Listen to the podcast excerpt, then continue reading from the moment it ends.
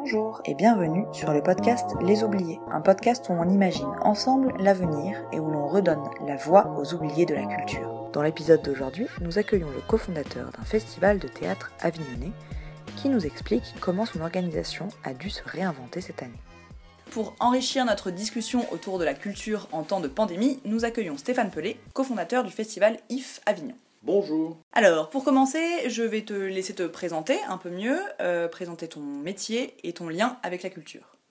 Alors, bon, de toute façon, déjà, c'est le privilège de l'âge, car je ne suis plus tout jeune, mais néanmoins, j'ai donc eu la chance d'avoir un long parcours consacré à, à la question de la création et de la culture. J'ai été euh, très jeune directeur de la culture d'une grande ville euh, de région parisienne. J'ai Mhm. été aussi euh, responsable de la culture euh, d'un département. Euh, J'ai aussi eu l'occasion, dans une formation, on va dire, politique et citoyenne, euh, d'exercer des fonctions qui concernaient tout ce secteur, culture, cinéma, audiovisuel, etc. Donc, une longue expérience. Mais j'occupe des fonctions qui ne sont pas exactement celles-là, puisqu'en fait, je suis inspecteur général. Inspection générale qui a un caractère interministériel, donc pluridisciplinaire, Mhm. qui nous permet de toucher aux questions de la culture, mais aussi de l'éducation, de la vie associative, de l'engagement, etc.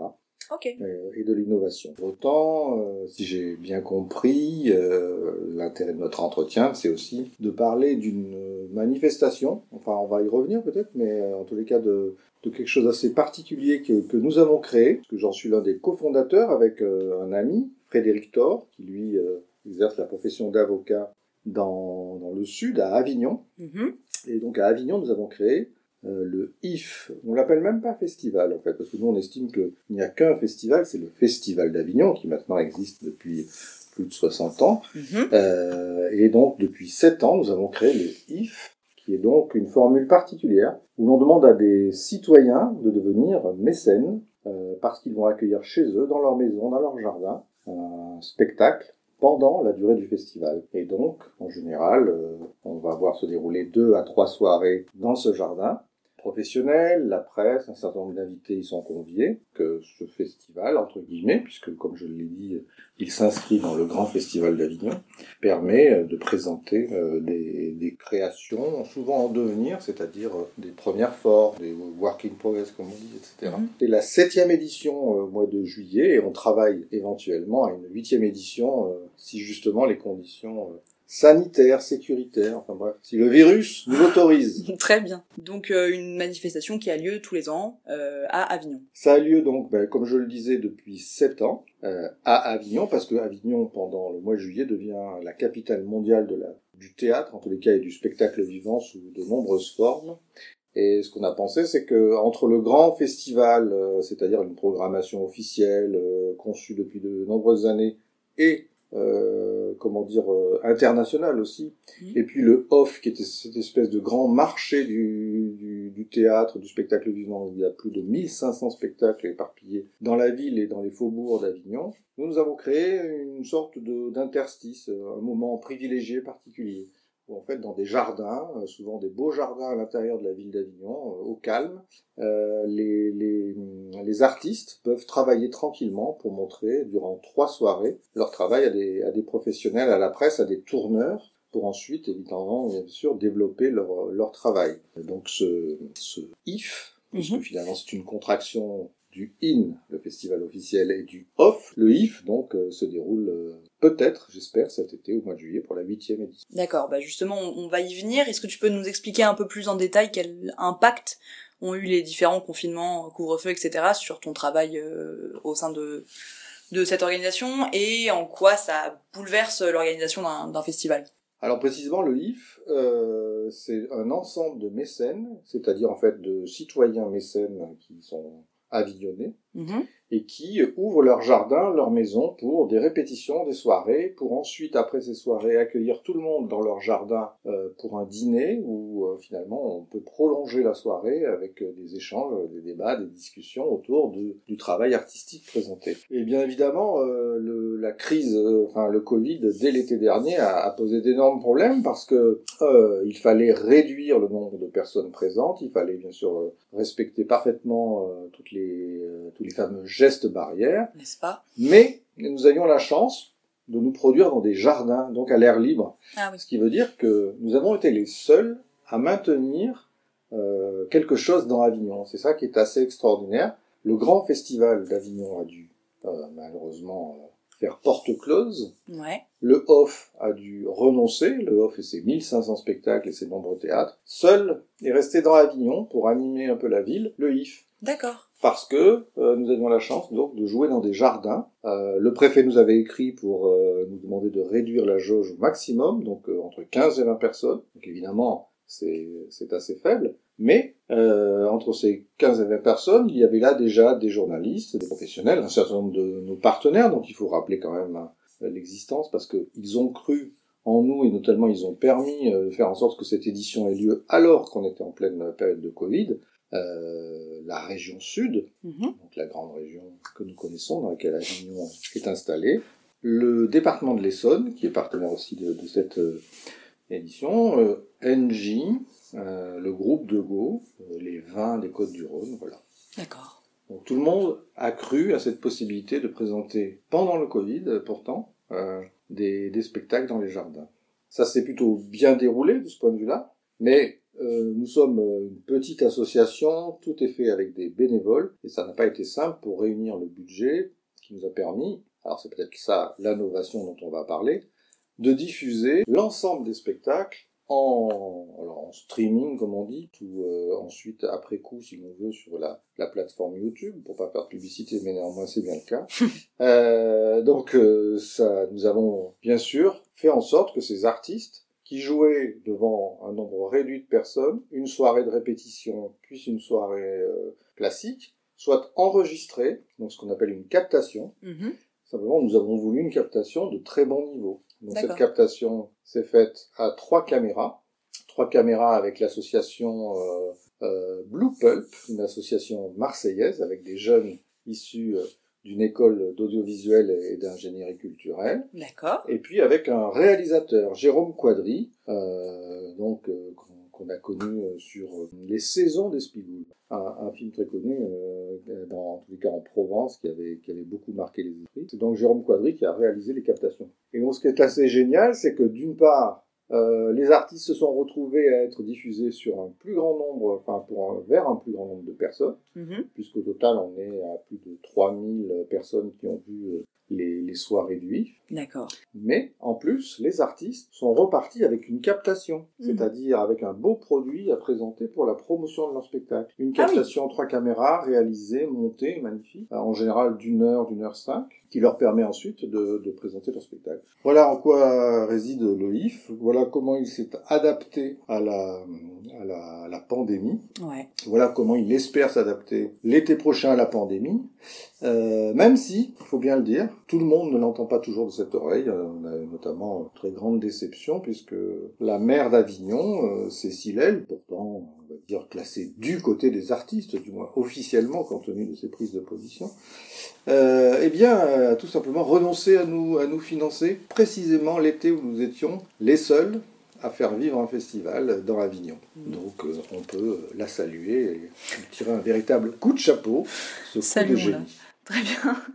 Oui, bon, c'est un peu compliqué de mettre en place des choses là, comme ça, euh, à ce que j'entends, surtout si on n'est pas soutenu derrière. Exactement. Donc tu as eu recours, comme tu nous l'as expliqué, à un système de, de captation pour euh, l'édition de, de l'année dernière. Et euh, donc le, le fait de proposer un contenu en ligne, etc., c'est, une idée qu'on a déjà abordée avec un précédent invité qui euh, avait été du même avis de, dire que c'était une très bonne solution sur le moment, mais qui au bout d'un an euh, tendait à être un peu euh, insuffisant et que ça c'était assez euh, problématique pour le spectacle vivant. Qu'est-ce que tu en penses? Alors c'est sûr, on a été d'abord très enthousiastes en Mm. se disant génial. Nous qui avions déjà l'habitude de, de montrer nos spectacles, en tous les cas donc proposer aux artistes des jauges relativement réduites, puisque dans un jardin on est entre 50 et 80 spectateurs, fois trois soirées on est à 250 spectateurs. Euh, on s'est dit génial. En fait, euh, toujours pareil, avec l'idée que dans la vie, finalement, il faut toujours, euh, comment dire, savoir rebondir. Mhm. arrive la pandémie, les, les difficultés, le streaming. Eh bien, finalement, c'est assez sympa. On donne un horaire, 20 heures, tous sur la plateforme, on regarde. Et en effet, c'est plusieurs centaines de spectateurs qui regardent le même soir plutôt que quelques dizaines d'unités comme on Ouais. avait tendance à le faire. Donc, en effet, on a été nous aussi très enthousiastes sur ce Mais on, comme d'autres, on y a réfléchi. J'ai eu l'occasion euh, récemment euh, de de- de- d'échanger avec, euh, avec, par exemple, des professionnels dans une, une scène nationale, à Angoulême pour pas la citer. Ouais. Et il avait raison d'attirer l'attention sur le fait qu'il y avait évidemment un risque à ce que les spectateurs euh, s'habituent progressivement à voir sur leurs écrans euh, les spectacles plutôt que de se rendre dans une salle. Alors bon, moi je pense que ça développe, enfin ça nécessiterait des débats relativement longs, mais d'abord plusieurs choses. D'une part, il existe déjà des expériences de ce type. Ouais. Il faut savoir que depuis très longtemps, de médiateurs culturels ont eu l'idée de faire de la captation de grands opéras, de grands ballets, que ce soit au Metropolitan à New York, que ce soit à Londres, etc., etc., ou à Saint-Pétersbourg, et de les retransmettre sur les écrans. Ça existe déjà. Mhm. Euh, c'était euh, à l'époque pour mettre en valeur notamment la capacité des caméras, et, enfin bref, du matériel, euh, ce qu'on appelait à l'époque euh, 3D ou au contraire le, le- comment dire en haute définition, etc., etc. On pariait sur l'idée que on peut euh, comme ça réussir des, des prouesses euh, techniques. Mais c'est vrai qu'on s'est aperçu quand même que ce public-là, quoi qu'il arrive, ne mettait pas les pieds pour autant à l'opéra. Euh, il existe par exemple cette formule actuellement, il y a des cinémas en France qui ont un accord avec ce diffuseur-là, qui une fois par mois, au lieu de programmer des séances de cinéma, programme des séances d'opéra en captation. On sait tous que au Festival d'Avignon, il y a 2-3 ans, de grands spectacles euh, de la comédie française par exemple ont été captés et ont été diffusés ensuite sur euh, Arte, sur Culture Box, etc. Euh, Qu'est-ce qu'on s'est aperçu? C'est que d'abord la mise en scène changeait. Euh, les réalisateurs se mettaient, enfin les metteurs en scène, vous voyez, c'est un lapsus intéressant. les metteurs en scène se prenaient de plus en plus pour des réalisateurs, se mettaient à mettre des caméras partout, des caméras euh, contre-champ, etc. Et donc on voyait pratiquement euh, l'envers du décor pendant le spectacle, et on réutilisait ça souvent en réalisation. euh, voilà. Donc ça a déjà fait évoluer ce qui était déjà beaucoup présent dans le théâtre. Ensuite, on a le problème évidemment du fait que le public peut s'habituer à aller plutôt regarder ça sur son écran. Moi je pense que ce danger guette beaucoup plus le cinéma parce qu'il y a un impact réel, notamment des séries euh, actuellement sur le cinéma. Et on a même vu des producteurs, des producteurs euh, français, euh, je sais pas moi, euh, par exemple Jean Dabadi ou autres, euh, pour euh, préférer finalement sortir leur film grâce à Netflix Mm. plutôt que d'attendre la capacité de le sortir en salle.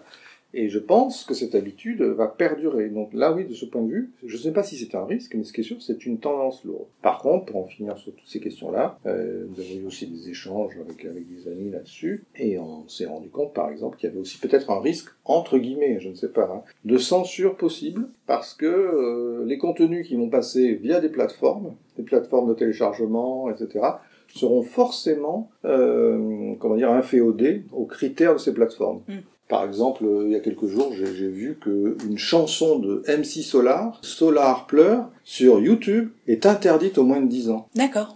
Euh, parce que euh, ben, les, les, les, la communauté euh, de ceux qui regardent YouTube euh, s'amuse à mettre des, des critères euh, de cet ordre-là. Donc il faut faire très très attention. Par contre, ce que je crois, c'est que le théâtre, qui est le plus vieil art qui soit, puisqu'il date de, de plusieurs milliers d'années, euh, lui ne s'arrêtera jamais. On aura toujours envie d'aller euh, voir, d'écouter un, un comédien, de, de voir quelqu'un qui à un moment va incarner de manière exceptionnelle, euh, voilà, de la même façon que quand on a eu la chance, par exemple, de voir Montserrat Caballé euh, dans la Norma de Puccini en direct dans le théâtre antique d'Orange, lutter contre le Mistral et produire probablement la plus belle version qu'on ait jamais vue, on peut toujours s'accrocher euh, en streaming, ça marchera. D'accord. Donc bon, quand même euh, une poussée vers le numérique euh, à, co- à cause du, du- de la pandémie, c'est certain, mais euh, pas la mort du théâtre. Ah non, pas la mort du théâtre, peut-être des transformations d'un art qui lui est beaucoup plus technologique, le cinéma. Très bien.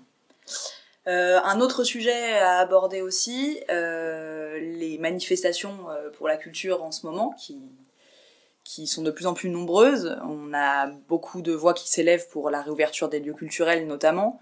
Euh, Est-ce que tu peux nous parler un peu de ta position sur le sujet? Ce que je crois, c'est que la culture ne doit plus, il doit arrêter de se sentir comme un monde hors du reste du monde. Euh, moi, pour moi, René Char, qui reste le poète que j'admire, euh, René Char, quand euh, la guerre s'est déclenchée, a été parmi les premiers résistants, il n'a pas hésité. René Char, qui était capable d'écrire des, des poèmes sur euh, les forces telluriques de la Terre, de la Lune, eh ben, il, a pris, il a pris son pactage et il est devenu un des plus grands résistants qui soit dans le Sud-Est exactement le responsable des forces la résistance dans les basses Alpes, euh, et il organisait l'atterrissage euh, des avions anglais euh, qui venaient délivrer les armes, etc., pour la lutte contre l'occupant nazi. Donc, pour moi, on est dans le même monde tous. La pandémie, évidemment, est une horreur pour le monde de la culture parce que elle aboutit au fait que les, les, les spectacles n'ont plus lieu, etc. Mais je pense qu'il faut trouver des solutions de moyen terme pour euh, ne pas renforcer la catastrophe sanitaire, mais pour laisser la culture, la création s'exprimer. Il y a des mesures qui ont été prises, je pense, là, on peut que saluer de, ce point de vue-là le gouvernement et en les cas tous ceux qui y travaillent autour, qui ont été prises pour maintenir les tournages, pour maintenir les productions, pour, comme l'ont fait de nombreuses régions, départements, maintenir les subventions alors même que les événements n'avaient pas lieu. Mhm. Par contre, je pense qu'il faut trouver des solutions qui permettent aux créateurs de continuer à travailler. Or, comme il a été prouvé, par exemple, que dans des lieux de culture ou de, des musées, le virus circulait 6 ou 10 fois moins que dans certains, euh, par exemple, établissements commerciaux, bah, la bonne mesure serait de diminuer très largement le commerce pour se permettre une, fo- une fenêtre euh, finalement de la création. Une amie à moi, Aurélie Gros, euh, a fait une proposition par exemple pour que euh, si les écoles, euh, comment dire, euh, sont en vacances un peu plus tôt que prévu, plutôt que de renvoyer les élèves dans les écoles là où on sait que le virus, circule, le virus pardon, circule énormément, pourquoi ne pas réouvrir pendant 15 jours plus tôt euh, les musées, les théâtres, les cinémas pour les élèves? Avec des jauges très réduites On ferait un énorme effort d'éducation artistique et culturelle dans ce pays qui en a bien besoin. Hein, le Covid, c'est aussi un peu l'abrutissement euh, sur son smartphone euh, et sa PS, je sais pas combien. Et donc, 5.